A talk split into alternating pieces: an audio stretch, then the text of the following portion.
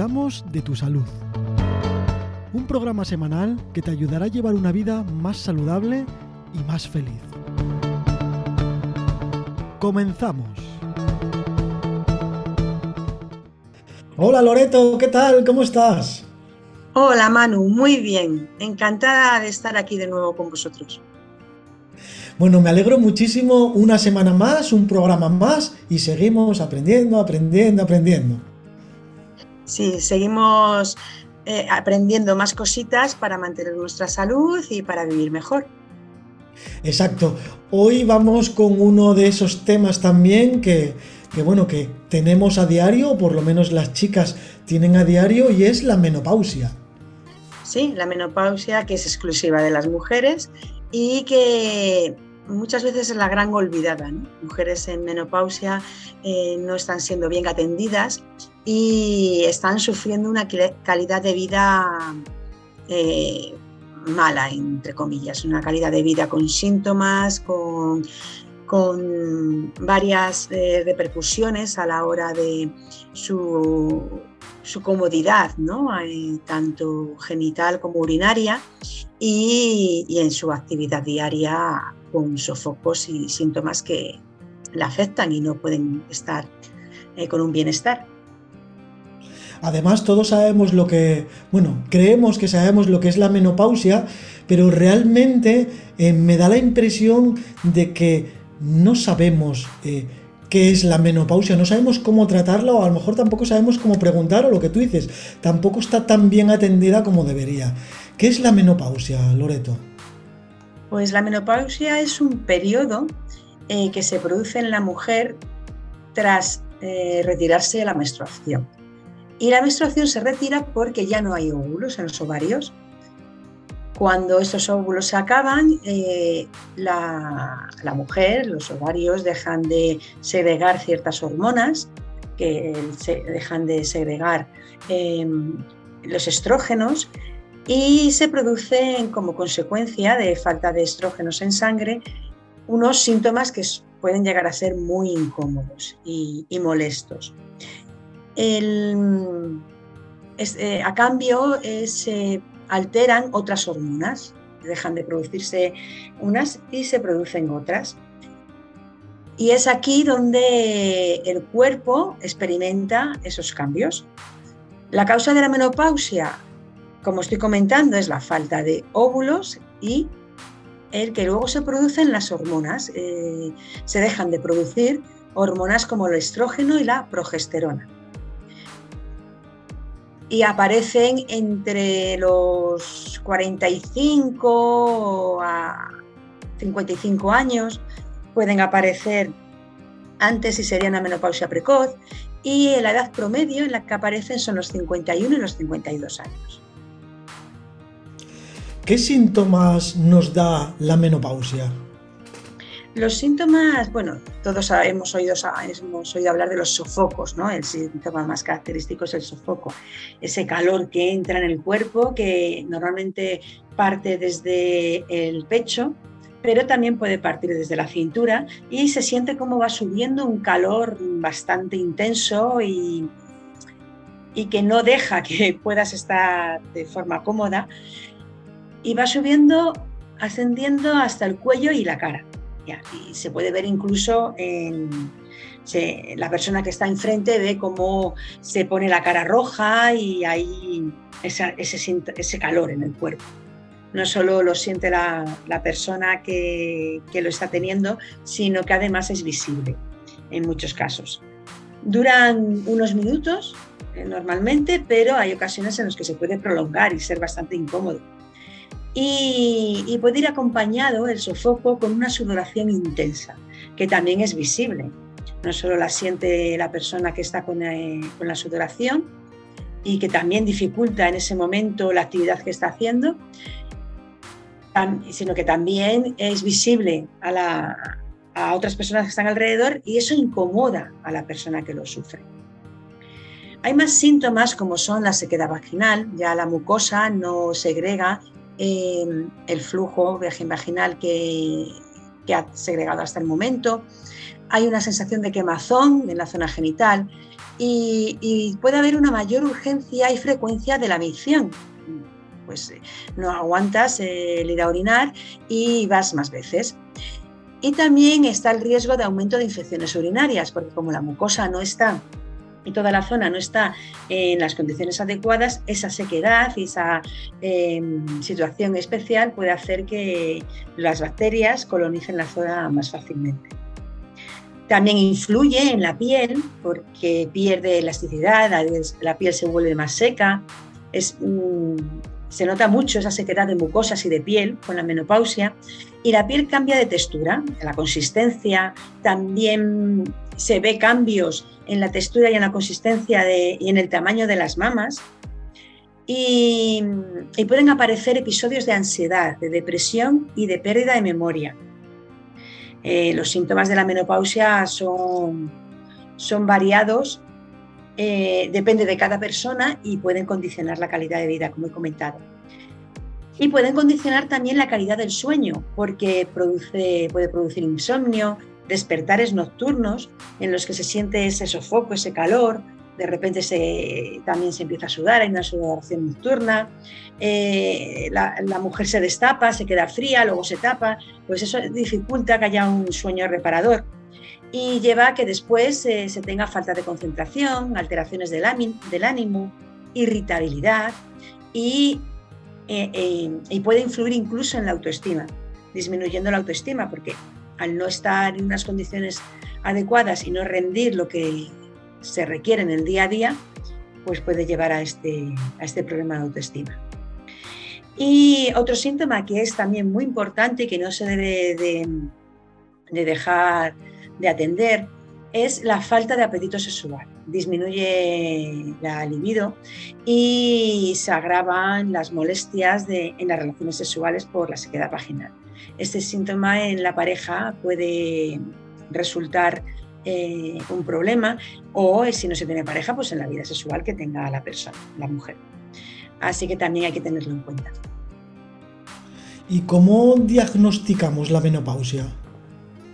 Pues el diagnóstico va basado primero en los síntomas, porque los sofocos y la sudoración son tan característicos eh, como síntomas de la menopausia que ya la, mujer siente que algo no es normal, que esto no ha pasado nunca y que a la vez con la edad que tiene, pues puede ser la menopausia.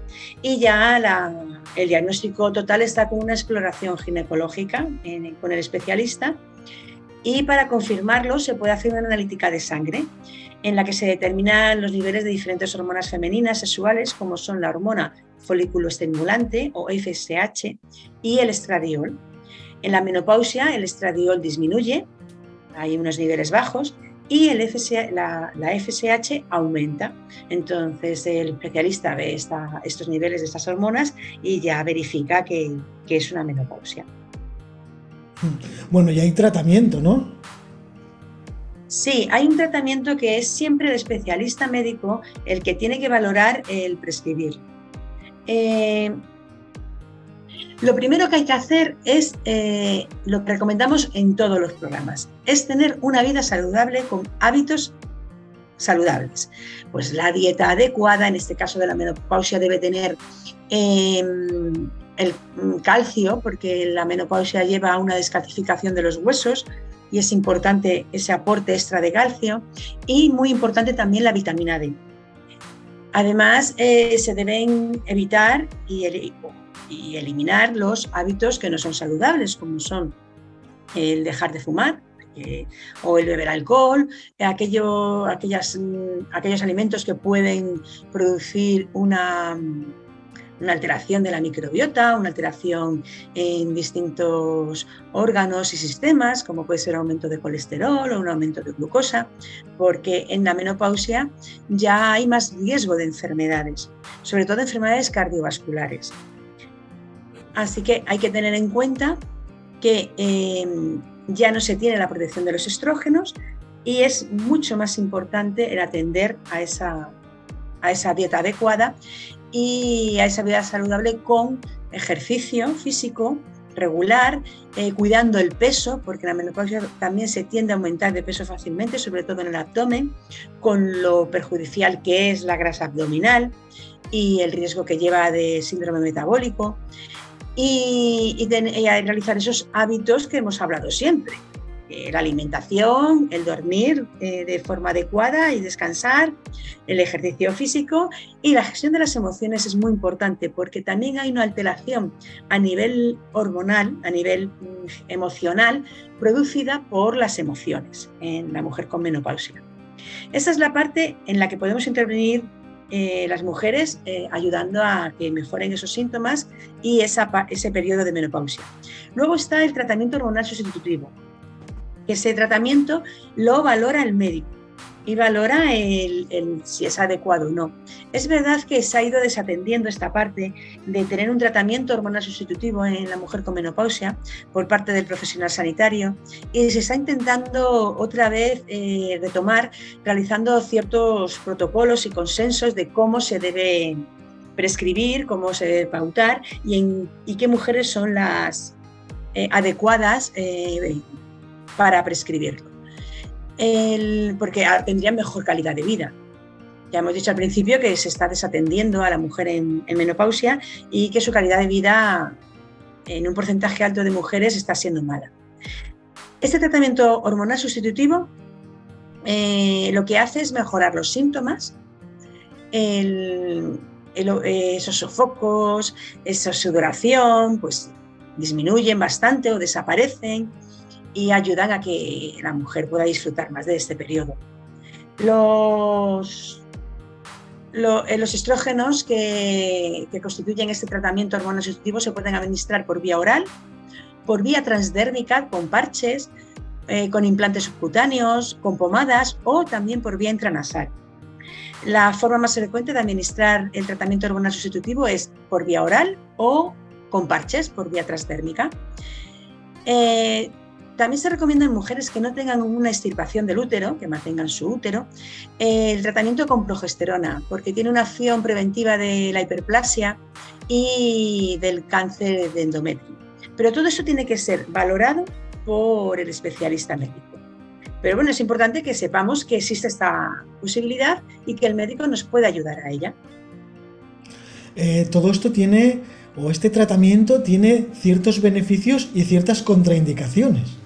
Sí, como todos los tratamientos farmacológicos eh, tienen su beneficio, por eso se prescriben, pero no hay que olvidar que hay contraindicaciones y efectos secundarios. Los beneficios de ese tratamiento a corto plazo son un alivio, como he comentado, de los sofocos, de las sudoraciones.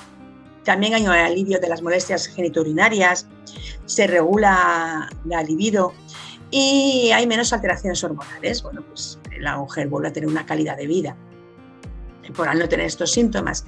Y además se reduce el riesgo de accidentes cardiovasculares y de osteoporosis. De accidentes cardiovasculares que he comentado por esa falta de estrógenos hay un mayor riesgo de, ese tipo de enfermedades y de osteoporosis porque eh, no hay esa, predisposición eh, a, que aumente esta enfermedad. Y también mejora el perfil lipídico de la sangre las grasas que hay en la sangre, pues se regulan mejor. A nivel de la piel y de la mama, de las alteraciones que se producen en, la menopausia, pues no, no, hay, no proporciona muchas ventajas. Esas alteraciones que hay en la mama o la sequedad de piel, esos tratamientos no, tienen grandes ventajas. Pero bueno, la, tienen en, otras, en otros síntomas que son bastante importantes. Eh, la causa de las fracturas osteoporóticas Em, se ha visto que es la menopausia, por lo que esto, este tratamiento eh, es importante si existe este riesgo. Y también eh, en la menopausia hay, un aumento de riesgo de ictus, de deterioro cognitivo, de, de bueno, pues, eh, de aumento del cáncer de colon, hay una serie de enfermedades alrededor de la menopausia que se ha visto en muchos estudios que, es así y que está comprobado. Pues hay que valorar si hay que poner estos tratamientos. Las contraindicaciones, como decíamos, pues son personas, mujeres con enfermedad hepática activa eh, o con patologías de la vesícula biliar, con trombosis venosa profunda, que esté relacionada con estrógenos, muy importante, personas, mujeres con antecedentes de cáncer de mama o de endometrio que esté relacionado con los estrógenos, que sea estrógeno dependiente, o mujeres con hemorragia vaginal anormal no deben tener esos tratamientos. O si, lo, si el médico lo considera, deben estar muy vigilantes. Y los efectos secundarios de la toma de, hormonas, pues pueden ser molestias en el bajo vientre, cefaleas, tensión mamaria. Mm, bueno, pues estos efectos secundarios que igualmente se comentarían con el médico y lo valoraría si seguir con, con la terapia o no. Bueno, y una pregunta que me surge es que, ¿qué mujeres son aptas para este tratamiento que nos estás contando? Pues son mujeres que tengan sofocos frecuentes y sudoración nocturna eh, de una manera intensa y que limita su vida. Eh, también personas que tengan esos síntomas genitourinarios derivados de la atrofia vaginal o, vulvar y que también eh, están durante el día muy limitadas y muy molestas. Estos síntomas pueden ser escozor, ardor, picor y molestias en la actividad sexual. También mujeres con menopausia precoz. La menopausia precoz es aquella en la que se produce esta falta de menstruación y esta alteración de hormonas antes de los 45 años y bueno, pues estar ya desde tan joven sin estrógenos eh, puede causar más problemas y más riesgos. Pues el tener esta terapia sustitutiva para que no tengan consecuencias mayores según van aumentando su edad. Y, mujeres pues que tienen despertares nocturnos, insomnio y una mala, calidad del sueño que les puede llevar también a, a una falta de descanso y a problemas en su día a día. Hay mujeres que no se enteran, hay mujeres que tienen la menopausia y dicen, pues es que ni tengo sofocos, ni, ni he mi vida. Pues estas mujeres afortunadas, porque son muy afortunadas, eh, no necesitan ningún tipo de tratamiento. Eh, es necesario que este, este periodo de la mujer se visualice y, se, como he dicho, se atienda para poder ayudar a que, no influya en la calidad de vida. Y además no se estigmatice, porque claro, una mujer en menopausia es como ya no puede tener eh, a lo mejor pues esa vida sexual que tenía antes, o ya no, mm, como mujer ya no es lo mismo. Eh, además, mira qué problemas mm, conlleva la menopausia, bueno, pues el poder relativizar todas estas consecuencias de la menopausia y que la mujer siga teniendo una vida plena y, con un bienestar que pueda disfrutar en su día a día. ¿Qué le podemos decir a una mujer que, bueno, pues que le acaba de empezar la menopausia, se da cuenta de todos estos síntomas? ¿Cuánto dura la menopausia aproximadamente en una mujer? Pues es diferente en cada mujer. No se puede establecer un tiempo, porque hay mujeres que le duran dos años, otros cinco, otras mujeres cinco y otras mujeres pues están muchos más. O sea, depende de cada, cada mujer. Es verdad que los síntomas eh, pueden ser más intensos al principio y después ir disminuyendo, que puede haber etapas en las que desaparecen esos síntomas y después aparecen, pero no podemos establecer un tiempo concreto para todas las mujeres bueno, habiendo tratamiento y sabiendo pues un poco gestionar todos estos síntomas, eh, mm, las mujeres no deberían preocuparse en exceso, ¿no? Para una vida normal. Bueno, eh, es verdad que si los síntomas son muy marcados, al final se preocupan porque, o nos preocupamos porque em, te está condicionando tu día a día y, y está condicionando además incluso tus relaciones sociales porque puedes estar irritable, puedes estar incómoda. Eh, además, esos calores, esos sudores, pues no son eh, agradables y la mujer puede tender a, quedarse más en casa y a salir menos.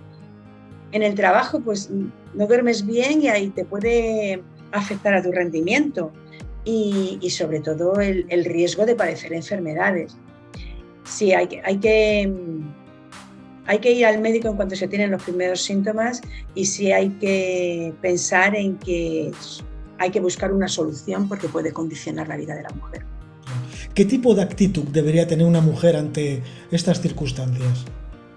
Pues una actitud de normalidad, de que es una etapa de la vida de la mujer que hay que pasar y que no es menos mujer que antes por tener la menopausia, que es una, una creencia muy limitante en esta época en esta etapa de la vida. Es ya estoy en menopausia, ya no tengo la regla, ya no soy fértil, ya no soy mujer. Yo oigo mucho esa frase de no es que ya no soy mujer. No, no, sigues siendo una mujer y sigues teniendo las mismas necesidades y las mismas cualidades que tenías antes, pero tienes que atender a esa etapa de otra manera y, y no dejarla abandonada, porque en ese abandono, pues lleva también a esta parte de una disminución en la autoestima y todo al final es la pescadilla que se muerde la cola. Nos afecta emocionalmente, físicamente, mentalmente y es una etapa que hay que atenderla muy bien y que hay que estar pendiente. Y cuidarse.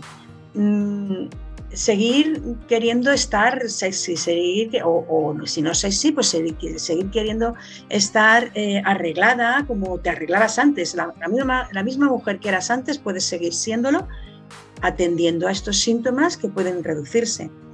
Eh, hay unos complementos y suplementos en la farmacia que también pueden ayudar sin tener que recurrir a esta terapia hormonal sustitutiva eh, cuando no sea necesario. Hay que recurrir a la terapia y que el médico lo indique en el momento que sea necesario, pero puede haber eh, una situación intermedia en la que no se necesita el tratamiento hormonal sustitutivo, pero tienes, hay unos síntomas que te están afectando.